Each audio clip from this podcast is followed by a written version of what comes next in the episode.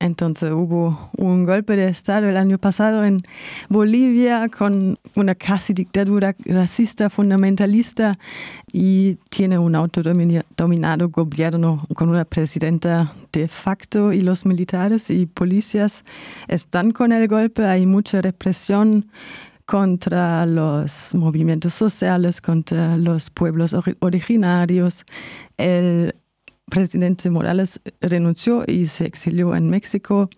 Hubo represión y cerraron los medios de comunicación y además, si no fuera suficiente, ahora también llegó la pandemia, cuarentena total y hay emergencia sanitaria y de lo que yo sepa es que ustedes solo, pueden salir de la casa una mañana en la, en la semana y eh, ¿Qué es tu opinión sobre las medidas? Yo escuché hablar de una corresponsal que está en Bolivia, en La Paz.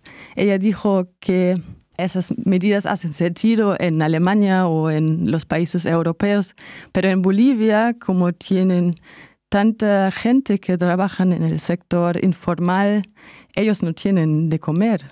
¿Estás de acuerdo con esa opinión? Primero, es importante decir que en Bolivia se han juntado, digamos, el golpe a las organizaciones sociales, a los pueblos, eh, el golpe de Estado, más la pandemia, ¿no? Entonces, eh, estamos viviendo, enfrentando una pandemia, enfrentando al virus, en medio de lo que es una, un gobierno de facto, con todas las medidas de, de represión, de persecución, que han habido en los años 70, en los años 80, ¿no? Yo personalmente he nacido en, en eso que llaman democracia, no había conocido una dictadura ni una persecución de esta forma en la que no se no se respeta ningún derecho, ¿no? Cuando hay un gobierno de facto, no tienes derecho a la libertad de expresión, no puedes eh, protestar, no puedes organizarte, ¿no? Ni siquiera virtualmente, ¿no? Entonces hay una persecución al punto que, como vos has mencionado al principio, no tenemos una cuarentena en realidad, lo que tenemos es un estado de sitio.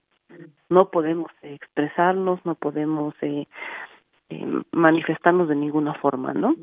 Hay solamente tenemos una mañana para para poder salir a abastecernos, a comprar víveres, ¿no? La pregunta es de dónde sale el dinero en un país en el que el 70% de la población corresponde a una economía informal y principalmente somos las mujeres que estamos dentro de esa economía informal. Por ejemplo, nosotras, eh, yo en lo personal eh, vivo de, de, vender, de vender eh, artesanías, eh, diferentes eh, productos que elaboramos, ¿no? Entonces, eh, ¿cómo sobreviven las personas que no pueden vender todos los días? ¿Cómo sobreviven las quienes trabajan con la tierra? Eh, y, tienes que vender los productos de la papa, la fruta, ¿no? No hay ninguna medida económica que acompañe al, a la cuarentena, ¿no? Como en todos los, territorios hay, ¿no? Medidas para que circulen los, los productores, para que no haya desabastecimiento, ¿no? Entonces, eh, un gobierno de facto no tiene la necesidad de pensar en medidas integrales que sean de salud, que sean económicas al mismo tiempo, porque es un gobierno de facto, porque se tiene que aceptar todo lo que ellos hacen, ¿no? Entonces ahí es una muestra de su autoritarismo. En términos de medidas de salud, no solo basta pues con hacer cuarentena y encerrarnos en las casas, o sea, no de los muertos, del, del número de muertos que hay, que hasta el, que hasta el momento han superado los, los 200, que están llegando a los 200, la mayor parte de las personas que han fallecido no han llegado a los respiradores, no han llegado a, los centros de salud. La mayor parte han sido expulsados, si quieres, de los centros de salud previamente, porque los han mandado a tomar antibióticos, les han dicho que no era este coronavirus, porque un problema principal es que no hay las pruebas suficientes en Bolivia y porque el gobierno ha decidido que las pruebas solamente sean para los casos eh, de emergencia altamente sospechosos, ¿no? Entonces vos ya comprueban eh, la que existe esa persona con coronavirus cuando ya está a punto de fallecer. El gobierno, mediante un decreto, ha planteado que las pruebas sean para casos de emergencia y personas que han fallecido.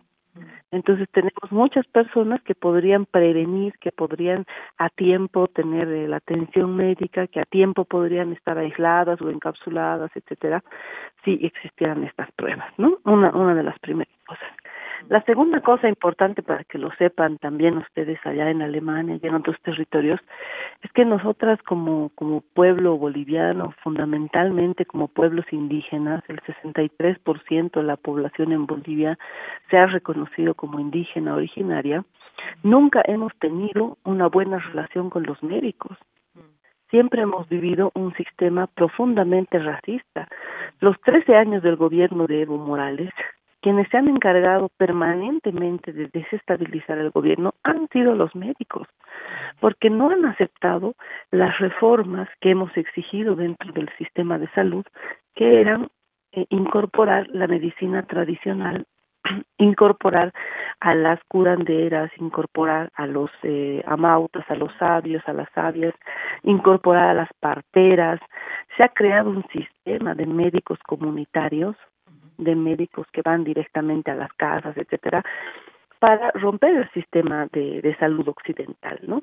Y eso nunca les ha parecido bien a los médicos, eh, porque rompíamos su negocio en realidad, ¿no? Su negocio que es negociar con la salud. La salud no puede ser una mercancía.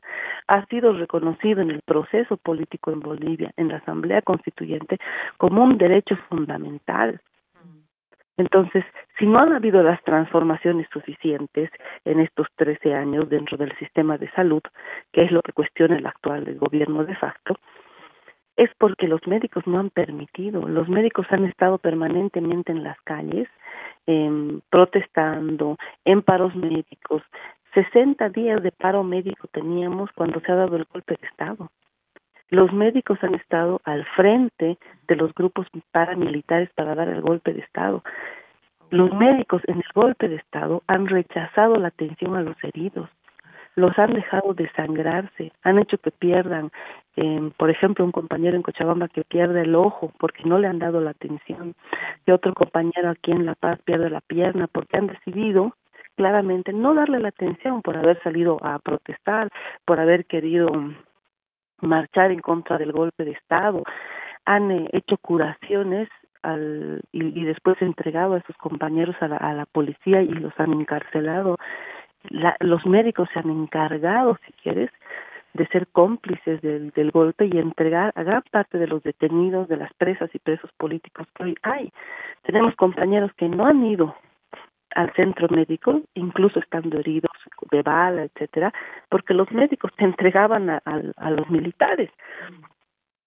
Entonces nosotros no tenemos pues una, una relación eh, buena con los médicos como para ir ahora con la pandemia, ¿no? Mm. Entonces estamos en un, en un serio conflicto de salud eh, con un gobierno que además hace represión. Y aunque y aunque eso no, y, y, y, y como si eso no fuera suficiente, en el sector del Alto, por ejemplo, donde ha sido la masacre de Sencata, que es un sector que siempre ha combatido, que siempre ha luchado, que es un sector con una posición política porque son principalmente migrantes aymaras, tienen una memoria de resistencia, de denuncia frente al Estado. El 2003 también ha habido una masacre ahí, durante la masacre del gas también ha sido ahí. Este año, el 2019 también ha habido masacre ahí. Es el es un lugar permanentemente militarizado por este gobierno de facto, ¿no? Y ahora han sacado, el gobierno ha decidido sacar a los médicos de la ciudad del Alto. Entonces el Alto tiene que resolver solo su problema de la pandemia y eso es parte del escarmiento, del castigo, de la represión que hay por ser un lugar que siempre ha resistido a las políticas neoliberales y ahora al golpe de Estado. Ahora también me interesa eh, qué sobra de los movimientos sociales. Si, si dices que no es posible de manifestarse, ¿tienen posibilidad de protesta o de se organizar de otra forma? Es muy difícil por la represión, ¿no? Por un lado, se ha incorporado, digamos, a la persecución que ya había, que es una persecución política de dirigentes sociales, y que hoy se mantiene encubierta en la pandemia porque detienen a dirigentes sociales acusándolos de intentar romper la cuarentena o de convocar por los medios a romper la cuarentena porque han, incluido ahora el ciberpatrullaje. Entonces, cualquier em, persona que publica un meme, una publicación en Facebook o, o en Twitter diciendo que este es un gobierno de facto o que no puede haber cuarentena con hambre. Nosotros, por ejemplo, sostenemos que tener hambre no es delito, no pueden perseguir a la gente por tener hambre. Entonces ellos están deteniendo ahora a la gente que se manifiesta por las redes sociales, ¿no? Cualquier persona, sino detienen a quienes son dirigentes sociales justo para desmovilizar, ¿no?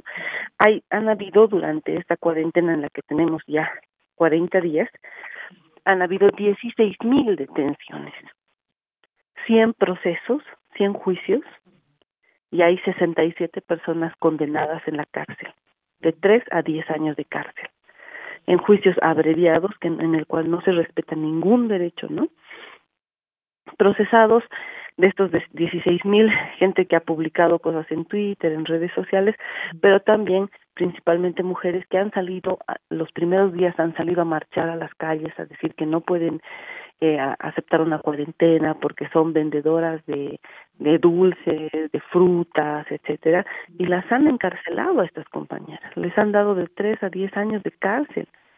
Entonces es eh, terrible la, la criminalización hemos intentado eh, inventar otras formas de protesta. El jueves de la pasada semana se ha convocado a un cacerolazo y lanzar petardos en las de tu ventana, digamos, ¿no? Desde las ventanas. Entonces ha sido muy fuerte a nivel nacional en La Paz, donde yo estoy, se ha escuchado fuerte las cacerolas, los petardos, por más de media hora la gente ha protestado de, de esa forma en la, en la ventana de sus casas, digamos, ¿no? Ese mismo, es, esa misma madrugada del, del viernes, digamos, a las pocas horas, han intervenido en Gata y han detenido a 47 personas, acusándolas de haber eh, atentado contra la salud por haber convocado al cacerolazo, por haber estado lanzando petardos. Para empezar, ¿cómo saben quién ha lanzado petardos? Y un montón de gente ha lanzado petardos y han hecho cacerolazo, ¿no? Entonces, estamos buscando formas de, de rearticulación, de protesta, pero siempre el gobierno tiene la forma de escarmentar, ¿no? Se ha convocado a un nuevo cacerolazo, pero mm, ya tenemos 47 compañeras detenidas, compañeras y compañeros no sé si mucha gente se vaya a sumar al cacerolazo porque mm, ya hay miedo pues o sea lo que hacen es generar una una permanente eh, cultura del miedo ya la gente no no quiere ni, ni hacer el cacerolazo.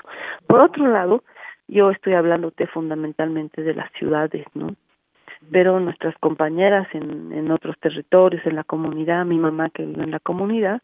La comunidad está autoorganizada, se están autoabasteciendo, han cerrado sus eh, sus ingresos, digamos, a la comunidad para mantener el cuidado frente al frente al virus, ¿no? Están utilizando su propia medicina, su propia prevención, entonces eh, hay una parte del país que estamos más perseguidas y atemorizadas, pero las comunidades están siempre lo han hecho, ¿no? Siempre se han autoorganizado frente frente al Estado, entonces sobre todo en las en las comunidades en el área rural hay una autoorganización y ellas están haciendo circular los alimentos, ¿no? A pesar de toda la persecución que hay, están mandando permanentemente camiones del trópico de de Cochabamba, del Chapare, del sector cocalero, digamos, que además es productor de fruta, de yuca, han mandado camiones a todas partes del país para para la gente que no tiene comida, ¿no? Camiones de fruta, camiones de yuca, eh, otro territorio, Chuquisaca, Potosí, donde hay papa, chuño, cereales, ¿no? También han mandado camiones a los sectores que no tienen. Entonces, a pesar de la represión, la solidaridad o la reciprocidad que tenemos como pueblos eh, permanece, están circulando. Nosotras también logramos salir no solo una vez a la semana, sino hemos buscado formas de salir para poder eh, compartir, distribuir alimentos, acopiar alimentos para, para familias que no tienen y que no tienen fundamentalmente porque están perseguidas, están amedrentadas, no pueden, son barrios que no les dejan salir ni siquiera a comerciar entre ellos, a intercambiar entre ellos, ¿no? Entonces, eh, mantenemos de alguna forma, esa es nuestra resistencia en el intercambio de alimentos. El año pasado contaste que cerraron los medios de comunicación de los pueblos originarios. Hubo una campaña de terror, dijiste, un escarmiento de los pueblos originarios y los medios del golpe, dijiste el año pasado, es el WhatsApp, es el teléfono. Me imagino difícil, como dijiste, que hay represión contra la gente que se organiza en el, bueno, en el espacio virtual, en el, en el Internet. No hay comunicación por parte del gobierno en las idiomas originarias y esa autoorganización de la comunicación, ¿ella continúa o también es reprimida? En, en, Bolivia se mantiene el cerco mediático que han logrado durante el golpe de Estado, ¿no? Es, em, obviamente este ha sido un, golpe planeado, eh, estudiado, no bien planificado, porque saben que si el 63% del país es indígena y originario, su principal medio de comunicación son las radios, las radios en Aymara, en Quechua, en Guaraní. Entonces sabían que si tenían que romper la comunicación, tenían que acabar con las radios comunitarias. Son más de 500 radios en el país comunitarias que transmiten para un sector, para un municipio, en el que no solamente se dan noticias, sino avisos de reuniones, informes de de mm, encuentros, eh, intercambios de productos, o sea, era fundamental, ¿no? Nos han dado en un punto, han roto una estructura fundamental que era las eh, las radios, ¿no? Comunitarias. Y mm, como tú dices ahora, no, como esas radios no funcionan, entonces no hay cómo denunciar o cómo transmitir información para prevenirse del virus, para tener los cuidados necesarios. No hay esa información en idiomas eh, originarios, no hay esa información en aymara, en quechua. Hay radios y hay medios que están transmitiendo, pero son los medios que responden al Estado, que han sido tomados por el Estado y que permanentemente la información que distribuyen a nivel nacional no hay una campaña de salud contra el virus. A nivel nacional hay una campaña de persecución, de mostrar la, la importancia de la militarización, de estigmatizar a las mujeres y hombres indígenas que rompen supuestamente la cuarentena, que no respetan la salud de los demás y quieren salir a vender algo o quieren eh, protestar, ¿no? Entonces hay una estigmatización racista porque quienes protestan porque no tienen comida somos pues eh, indígenas igual, ¿no? Entonces eh, toda toda la estigmatización que se hace racista no hay ninguna campaña de salud comunicacional, ¿no? Hay permanentes mensajes de la presidenta para agradecer a Dios, para encomendar el país a Dios. Hay em, toda una campaña, la misma presidenta de facto ha convocado a una a un ayuno nacional, a oración y ayuno hay bendiciones eh, eh, por helicópteros de curas y pastores, de sacerdotes y de pastores, entonces en eso se está gastando el dinero y esa es su política de comunicación, es una política fundamentalista y una política conservadora y de persecución, ¿no?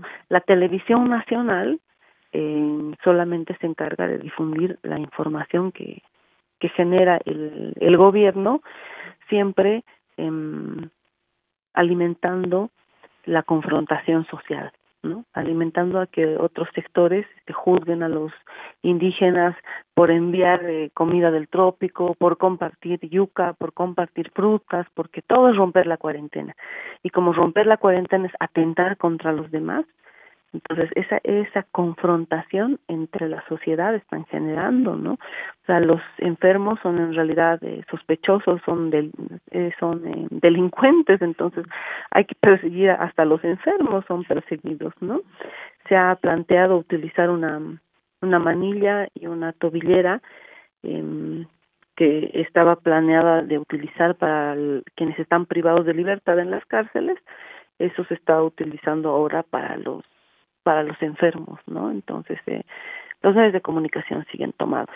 Lo que se está utilizando entre las organizaciones, si quieres, son eh, el WhatsApp, las redes sociales, que también están intervenidas abiertamente.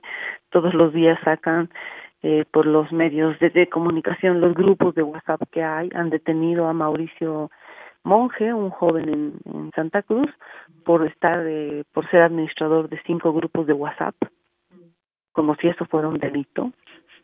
Cinco grupos de WhatsApp en los que se cuestiona al Estado, digamos, ¿no? Y han publicado los cinco grupos de WhatsApp donde habían cientos de, personas, todas ahora sospechosas y todas perseguidas, ¿no? Entonces es muy difícil la comunicación. Entonces me parece un poco como la pandemia sirve de pretexto para reprimir o e, extender la represión más. Um, una pregunta hipotética, si aún tuviera un gobierno socialista, ¿qué crees que sería diferente en esa situación? Como tú dices, la pandemia está siendo utilizada solamente para justificar la represión, ¿no? Para justificar las detenciones y encarcelamientos ilegales, ¿no? Entonces, esa es la principal diferencia. Si hubiéramos eh, seguido con el gobierno del movimiento al socialismo, con el cual se le pueden hacer muchas críticas, pero algo que no ha hecho el movimiento al socialismo es reprimir. No hay, no han habido masacres no se puede plantear que el masismo era lo mismo que el golpismo, ¿no? El, movimiento del socialismo no ha hecho masacres como lo han hecho ellos, no han hecho militarizaciones de sectores, este encarcelamientos ilegales, ¿no? Entonces, tú puedes enfrentar un problema de salud desde lo comunitario hasta lo individual, puedes enfrentarlo con tranquilidad si no estás perseguido, el problema es que todo el país está perseguido, ¿no? Porque todos pueden ser eh, hipotéticamente encarcelados por compartir o no compartir un mensaje, ¿no? Entonces yo creo que la principal eh, diferencia hubiera sido vivir una pandemia eh, sin persecución, seguramente con limitaciones del sistema de salud, porque como te digo, si el sistema de salud no se ha transformado en los 13 años es porque los médicos no han permitido nada. Los médicos eh, se han adueñado de los hospitales, han destrozado equipos incluso porque hemos querido romper la medicina hegemónica y occidental, ¿no? Eh, se ha planteado incluso una la ampliación de las causales del aborto, por ejemplo, desde las mujeres, a dos causales que son fundamentales. Una causal económica, que las mujeres que, que no tienen dinero y tengan muchos hijos puedan decidir la interrupción de su embarazo y que las estudiantes de colegio y las estudiantes universitarias puedan decidir una vez en su vida también interrumpir su embarazo para que para que puedan eh, continuar con sus estudios, que es que es lo que evidencia que las que abortamos y nos morimos abortando somos las pobres, ¿no? Y los médicos eh, obviamente se han opuesto, han generado toda una campaña y no han dejado que se amplíen esas causales porque se rompe su negocio clandestino de los abortos clandestinos, ¿no? Entonces, eh, los médicos son el, uno de los sectores más conservadores, pero a pesar de eso, con un gobierno socialista, seguramente que lo hubiéramos, hubiéramos podido enfrentar el virus, hubiéramos organizado la circulación de los alimentos, ¿no? Porque no solamente es que hay gente empobrecida eh, que no puede conseguir el día a día, hay gente que está dispuesta, hay productores que están dispuestos a compartir sus alimentos con esas personas, pero eso no se permite en este momento, se criminaliza la solidaridad, han sido detenidos y han sido encarcelados quienes han querido compartir esos alimentos, ¿no? Entonces hubiera sido más fácil generar intercambio, trueque, circulación de alimentos si no hubiera un gobierno de facto. ¿Y cómo fue el primero de mayo ese año en comparación con los años pasados? Cada primero de mayo para nosotras será eh, pensar en la profundización del proceso de cambio, digamos, ¿no?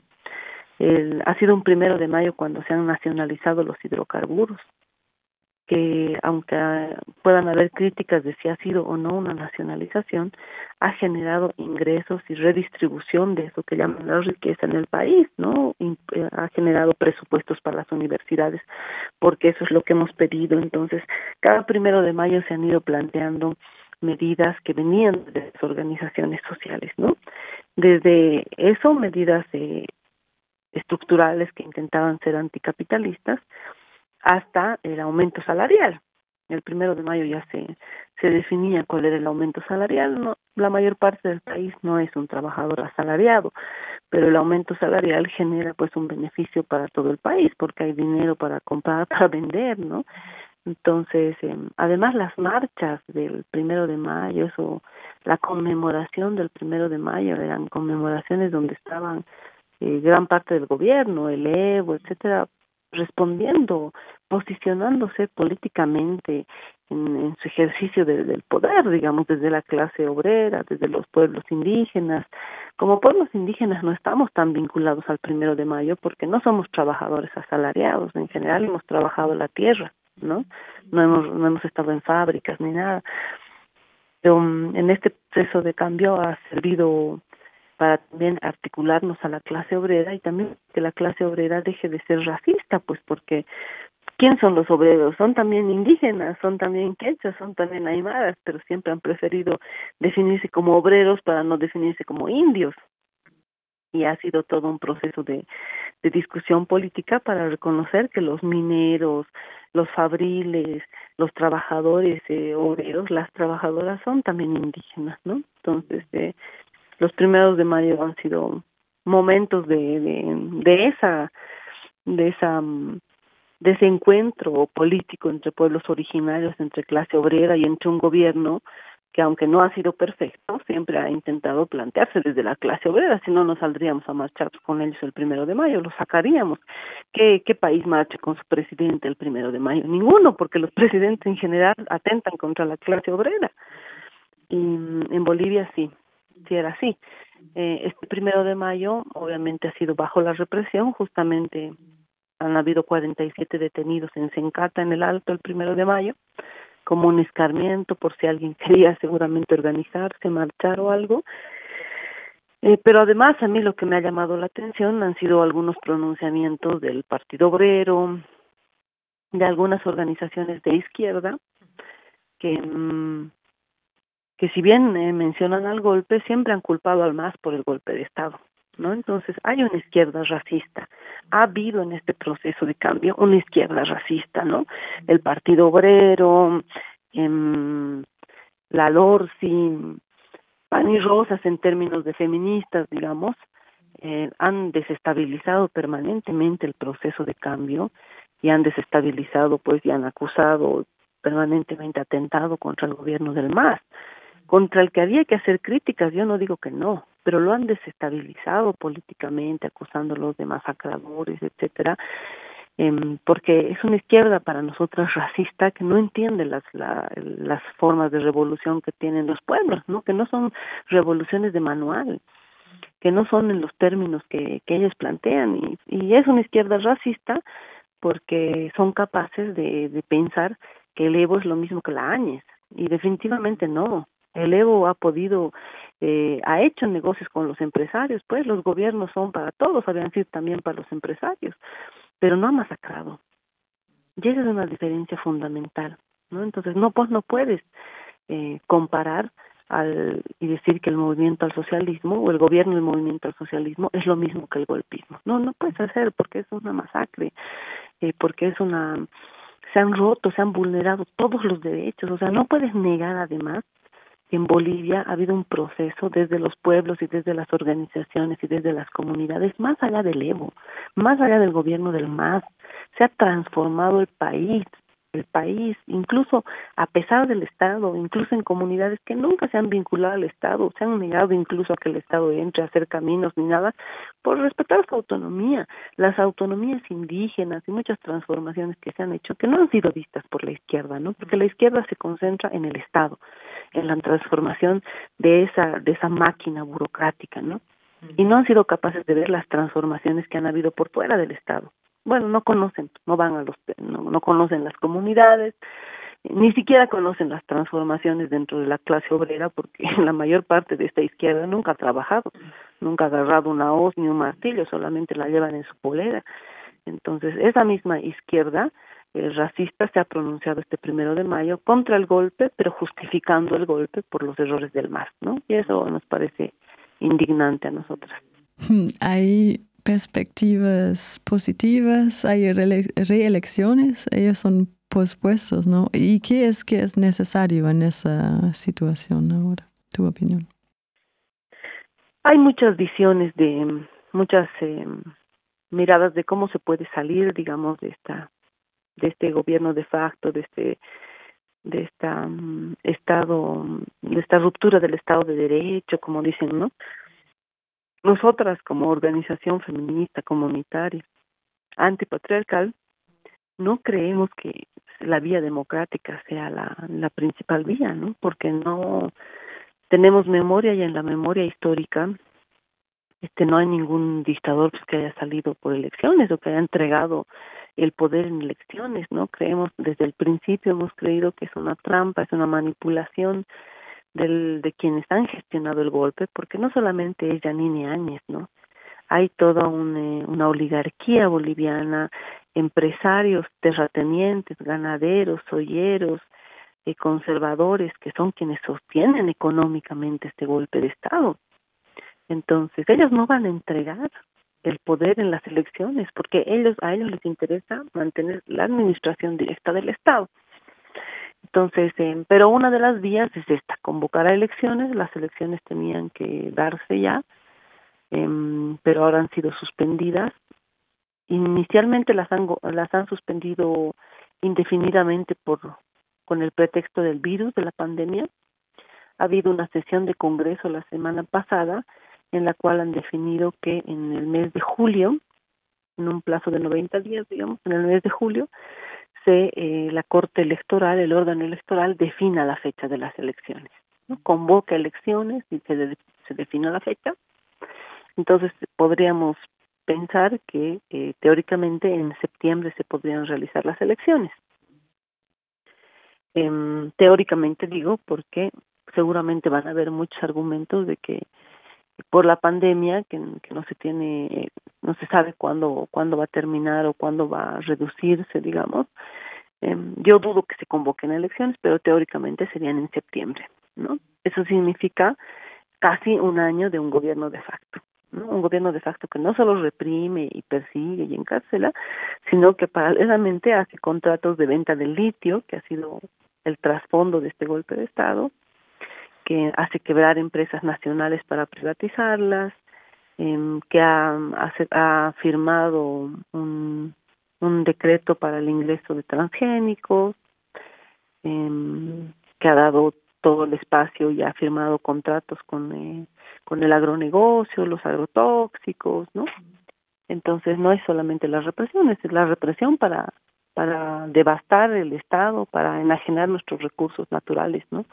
Entonces, la otra salida para nosotras, eh, más real, es eh, la movilización, la resistencia en la calle y sacar al golpe de Estado en la calle, así como el 2003 hemos sacado a Gonzalo Sánchez de Lozada. Muchísimas gracias por esa mirada. ¿Quieres decir algo más? Bueno, yo quisiera mm, pedirles a las organizaciones sociales, a las radios de otras partes del mundo, ¿no? Que eh, convocarles a la solidaridad de los pueblos, a que sigan eh, denunciando el golpe que seguimos viviendo en Bolivia, a que nos ayuden permanentemente a romper el cerco mediático que ahora es mundial porque solo se habla del virus y no de las represiones que estamos viviendo. Y sobre todo a los movimientos sociales, a los partidos de izquierda, a las organizaciones de izquierda, a realmente ser capaz de denunciar este golpe de Estado, de encontrarnos, de de poder ser solidarios, porque si de ese lado del mundo no se cuestiona, eh, de ese lado del mundo vienen las transnacionales, de, de, este lado del mundo vienen los capitales para, para explotar los territorios de los pueblos originarios y si entre pueblos no nos organizamos, esta historia va a seguir repitiéndose. ¿no?